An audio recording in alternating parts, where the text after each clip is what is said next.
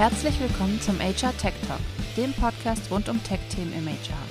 Michael Witt und Robindro Ulla heißen dich herzlich willkommen. Dieser Podcast wird euch von Stellenanzeigen.de präsentiert.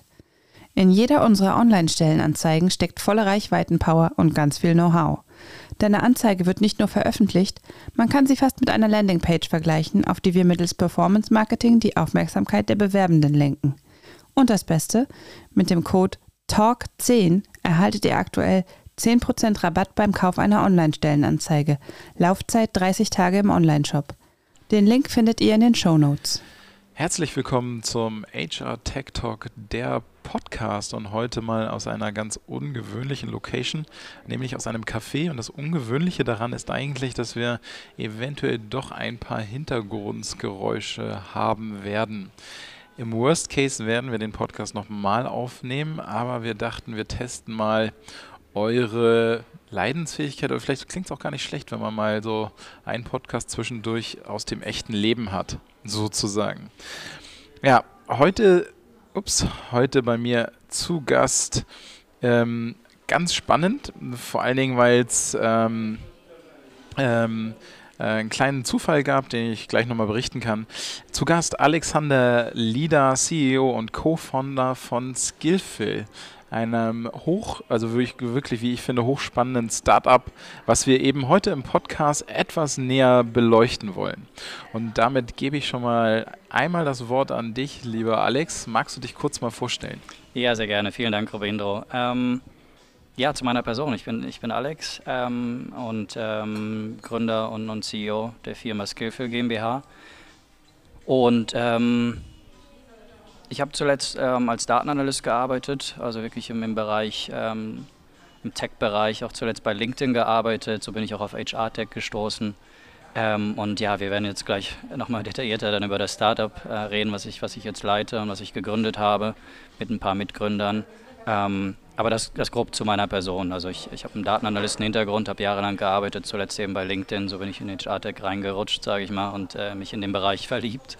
Ähm, und ja, ich freue mich auf das Gespräch. Ja, vielen Dank. Also ich glaube auch, also ich, ich selbst bin ja auch Quereinsteiger und habe mich in den HR-Bereich total verliebt als äh, Mathematiker, weil es aber, also A, hochgradig relevant war es schon immer, wird es aber in der Wahrnehmung der Unternehmen ja auch immer stärker, gerade auch durch den, den Mangel an Arbeitskräften, den wir gerade erleben, den steigenden Stellenanzeigen.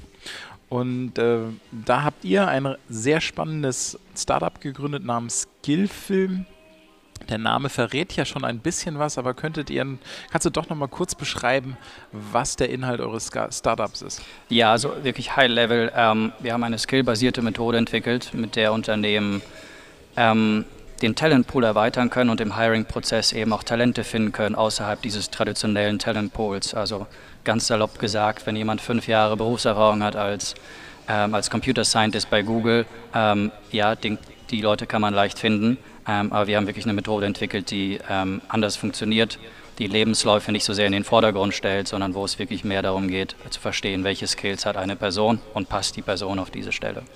Das in einem Satz quasi zusammengefasst. Sehr schön. Äh, wie seid ihr auf die Idee gekommen, das zu gründen oder überhaupt an der Thematik zu arbeiten?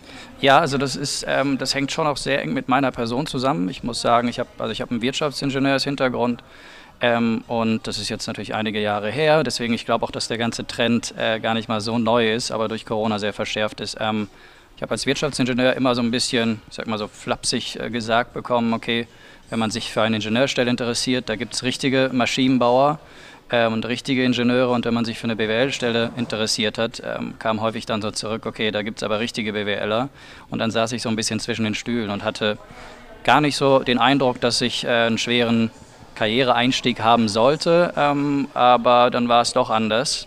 Und das war komisch für mich. Ich dachte nämlich irgendwie, ich bringe eigentlich die ganzen Fähigkeiten mit, hatte ziemlich klar entschieden, ich möchte Datenanalyst werden, ähm, fand es super spannend ähm, und habe eigentlich alle Fähigkeiten mitgebracht. Klar, nicht jede Technologie irgendwie kann man dann von Grund auf, aber deswegen ist man ja auch Junior und kann dann auch eben noch lernen.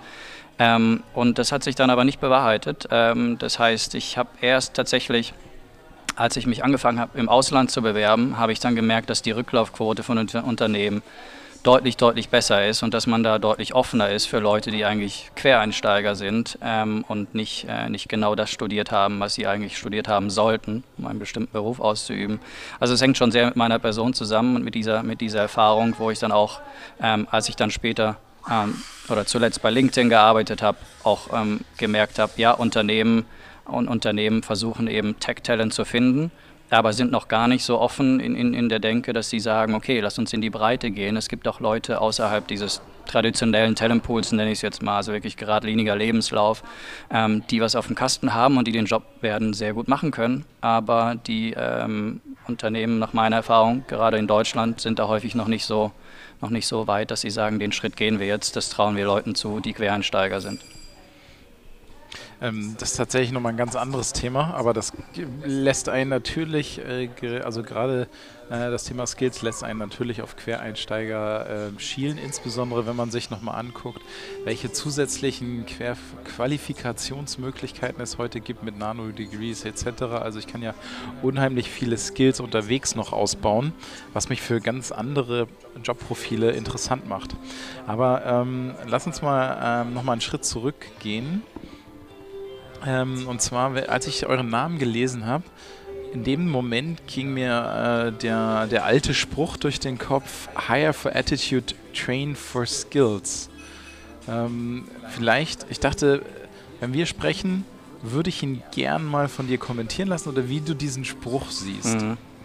Ja, im ersten Moment könnte man denken, ich bin kein Fan von dem Spruch. Ähm, und ich finde auch, um ehrlich zu sein, wenn man den Spruch alleinstehend betrachtet, finde ich das ein bisschen plump. Ähm, denn es gehört eigentlich ja schon beides dazu. Ähm, und natürlich muss man dann genau schauen, wenn man jetzt jemanden Senior einstellen möchte und man zahlt äh, eben hohes Gehalt, dann äh, kann man sich das nicht wirklich erlauben, jemanden einzustellen, der erstmal oder die erstmal dann ein halbes Jahr oder ein Jahr lernen muss, um, um dann zu funktionieren.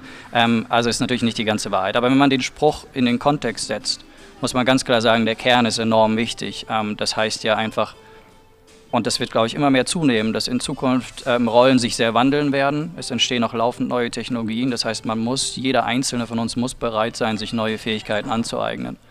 Ähm, und ich denke, das steckt eben dahinter. Ähm, nichtsdestotrotz würde ich ganz klar sagen, man muss natürlich auch ein gewisses Skill-Level einfach mitbringen für bestimmte Jobs.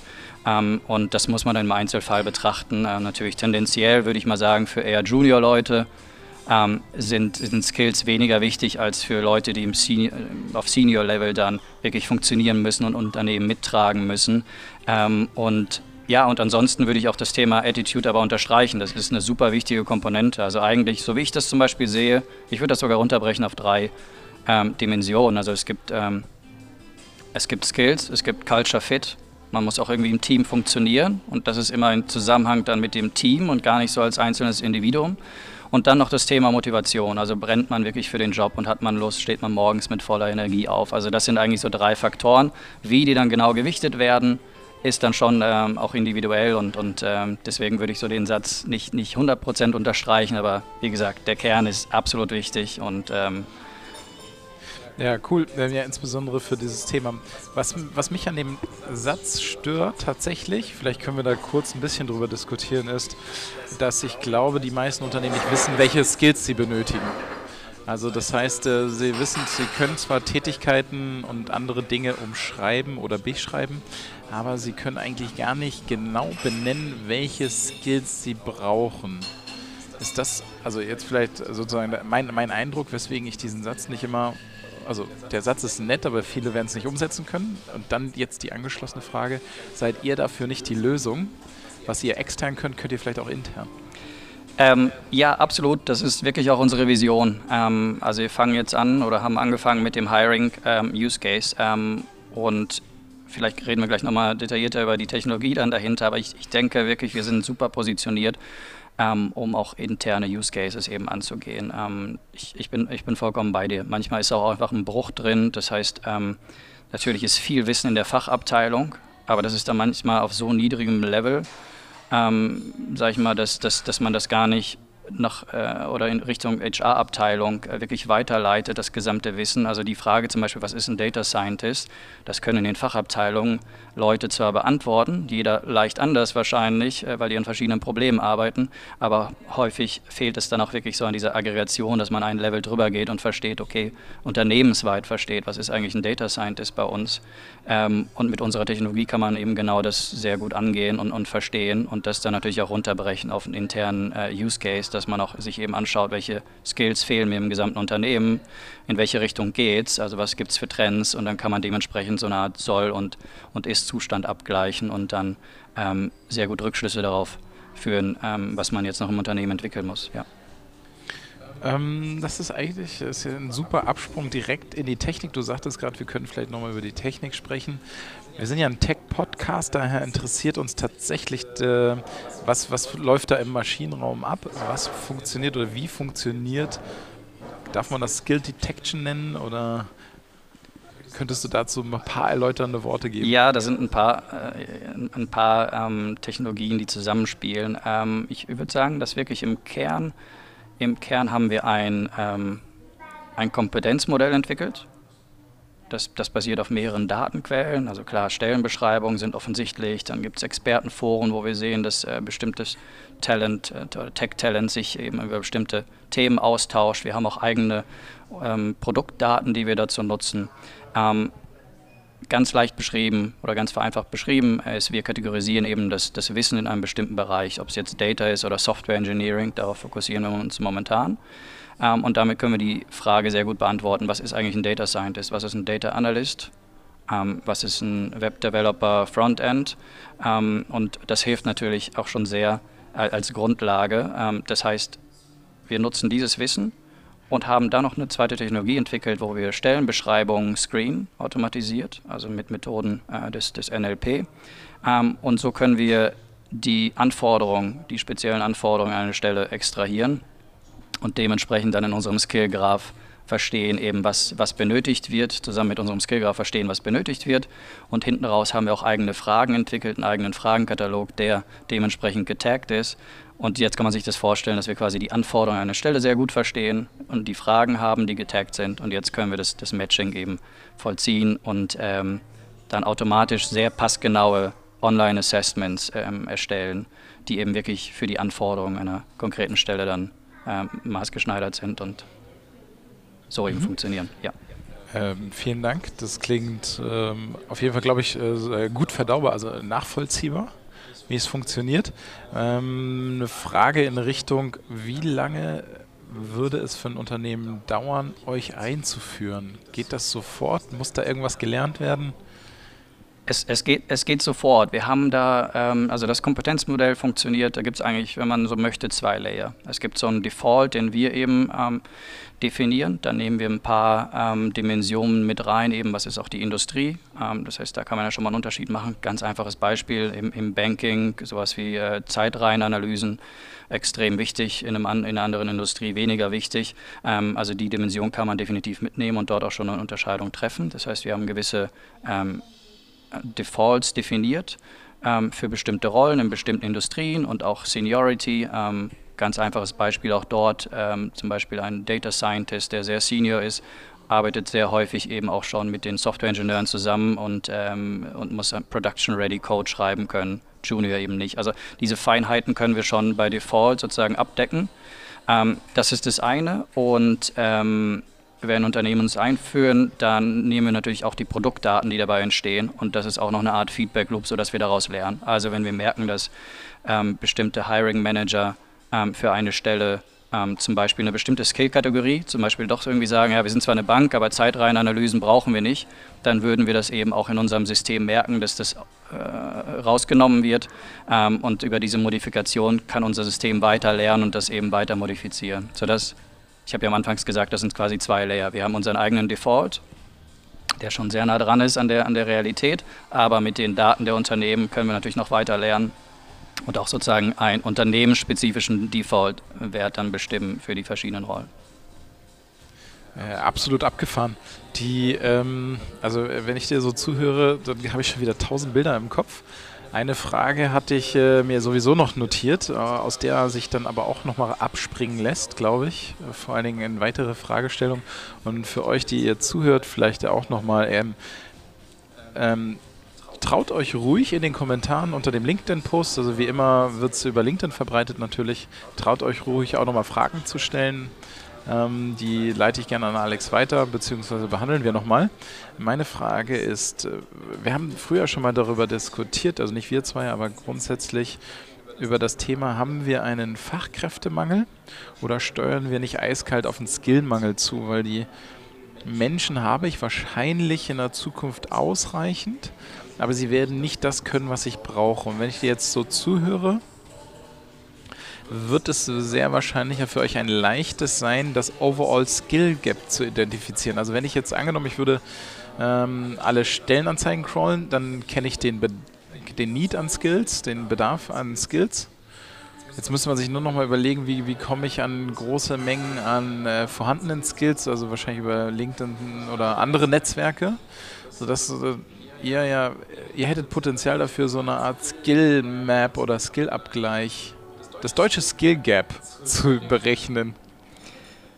Ich denke ja. Also ähm, definitiv kann man sich auch dann natürlich weiter überlegen, was kann man noch für Datenquellen nutzen, um das eben weiter zu optimieren. Also das ist ein, ein sehr wichtiger Punkt. Ähm, du sagtest ähm, zum Beispiel jetzt irgendwie, man kann sicherlich auch noch Lebensläufe mit dazu nutzen. Also es gibt auch Technologien, die das super ergänzen würden, ja, sodass man dann, ähm, weil man wird realistischerweise wird man natürlich nicht von jeder Person einen Ist-Zustand bekommen, also über so ein Online-Assessment. Ähm, mhm. Und, und ähm, das ist, sind natürlich statistische Fragen im Hintergrund.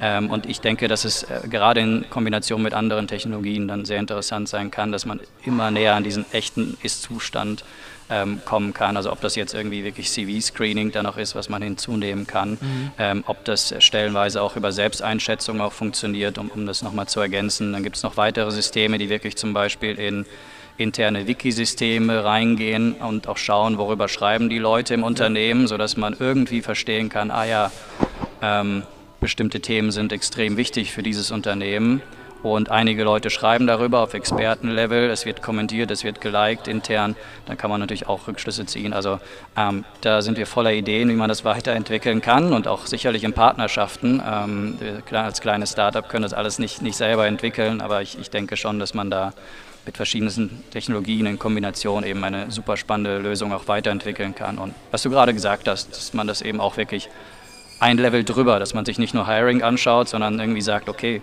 man kann sich ja wirklich anschauen, wie ist der Skill Gap im gesamten Land und was müssen wir jetzt basierend darauf dann machen. Und je sauberer die Daten dort sind, desto sauberer wird die Auswertung, desto sinnvoller sind auch die Maßnahmen, die man daraus ziehen kann.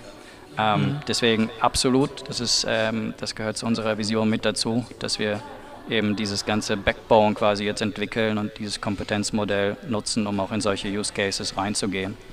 Weißt du, was mir da einfällt? Ähm, da, äh, wir spinnen jetzt einfach mal ein bisschen rum. Also alle, die zuhören wollen, sind herzlich dann so eingeladen, weiterzuhören. Und zwar könnte ich ja dann mit euch so eine Art Skill Gap für Hochschulen berechnen. Ich gebe dir einfach sämtliche Einsteiger-Stellenanzeigen Deutschlands und sämtliche Curricula der Hochschulen. Und aus denen könntet ihr ja quasi ableiten, was müsste ein Student. Also man könnte quasi sich überlegen, welche Hochschule bildet für den Arbeitsmarkt am besten aus. Ich frage das, weil Trendent seit zwölf Jahren, seit elf Jahren ein globales Employability Ranking rausgibt, beziehungsweise in der Vergangenheit mhm. rausgegeben hat, wo wir durch äh, Umfragen, und zwar haben wir die Personaler befragt, ob die Studierenden, die sie eingestellt haben, eigentlich den Ansprüchen des Marktes genügen mhm. und das hier Hochschule, sodass du auf diese Weise sozusagen ein gefühltes Skill Gap kriegst. Also ein Personaler, Personalerin schätzt ein, wie gut hat der Studierende überhaupt gepasst. Mhm. Wenn wir jetzt aber, wir könnten ja auch die, die Personale ersetzen durch euren Algorithmus und uns einfach die Curricula, also was müsste der eigentlich alles gelernt haben und ist das, was er gelernt haben müsste, auf den Markt abgestimmt. Das könntet ihr vielleicht leisten. Das könnte auch sehr gut funktionieren, ja. Wir können gerne die Idee weiterspinnen. Ähm, ich ich glaube natürlich wäre da nochmal nachgestellt die Frage, wie gut sind die Leute dann wirklich? Also man kann ja jetzt genau, nicht davon da, ausgehen, das dass alles, was im Curriculum ist, dann auch wirklich ähm, mit einer gewissen... Ich hätte da noch ein Startup, das könnte uns sagen, wie gut sind die Le Leute wirklich. Das ist Case. Candidate Select, vielleicht kennst du die? Äh, sag mir was, ja. Genau, die, die könnten uns sagen, wie gut sind die Leute, Leute wirklich. Da kann man das eben kombinieren. Und unsere ja, Technologie genau. eben auch ein, äh, eben ein Stück weit für bestimmte Felder, genau. Aber ja, das ist, das ist auch ein super spannender Use Case, wo man sich wirklich anschauen kann. Weil es ist, es ist ja irgendwie klar, ähm, man muss auch, auch ähm, der Druck auf den Universitäten ist ja auch da. Also dieses, ja. sag mal, dieses alte Immer, äh, diese alte Art und Weise, wie man, ähm, wie man Wissen vermittelt über einen fünf Jahre oder sechs Jahre gestreckten Studiengang, das wird es ja so in Zukunft auch dann nach und nach weniger und weniger geben. Ähm, das heißt, man bringt sich eher Grundwissen, man lernt, wie man lernt, bringt sich Grundwissen bei und dann weiß man aber eh schon eigentlich, sobald man durch ist mit der Uni, gibt es die Stellen teilweise nicht mehr. Es gibt schon ganz neue Stellen und worauf hat man sich dann eigentlich vorbereitet in der Uni. Ja? Ähm, und das sind dann super interessante Use Cases, wo man sich das natürlich anschauen kann. Also wie industrienah ist wirklich die Ausbildung und können die Leute auch das, was sie können sollen, laut Curriculum. Mhm. Mhm. Aber absolut, ne? ich glaube auch, die Hochschulen werden einen immer schwereren Stand haben in der Zukunft im Sinne von, ähm, was, was sollen sie denn tatsächlich machen, was du gerade gesagt hast, ne? Ähm, das Lernen, wie man lernt sozusagen. Ist, ist, ist, der, ist die Hochschule vielleicht eigentlich nur noch der Startpunkt? Und ich lerne das Wesentliche und Relevante eigentlich on the job. Per Nano-Degree, per Online-Hochschule oder sonst irgendetwas? Oder wie gestaltet es sich? Weil ich, ich, ich habe zum Beispiel in unseren Daten was ganz Interessantes gefunden. Und zwar nimmt die Bedeutung des Themas persönliche Fortbildung beim Arbeitgeber ab. Also der, ähm, ich, ich äh, überspitze mal, früher war für Berufstätige persönliche Weiterentwicklung ein wichtiger Faktor, nachdem ich mir angeguckt habe, welcher Arbeitgeber ist für mich interessant. Mhm. Also war wichtig zu gucken, bietet der persönliche Entwicklung und Fortbildung an. Mhm. Dieser Faktor nimmt an Bedeutung ab.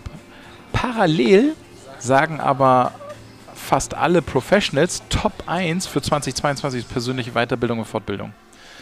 Bedeutet, aus meiner Sicht wäre es die These, ähm, es ist eine Aufgabe, die ich immer mehr selbst erledigen kann und ich bin nicht mehr darauf angewiesen, dass mein Arbeitgeber mir ein 20.000 Euro MBA irgendwo finanziert, sondern ich gehe einfach zu einer Online-Uni und mache für 15 Euro den Kurs und den Kurs und den Kurs und baue mir mein eigenes Ding zusammen. Ich bin also unabhängiger in meiner Fortbildung, als ich es früher war.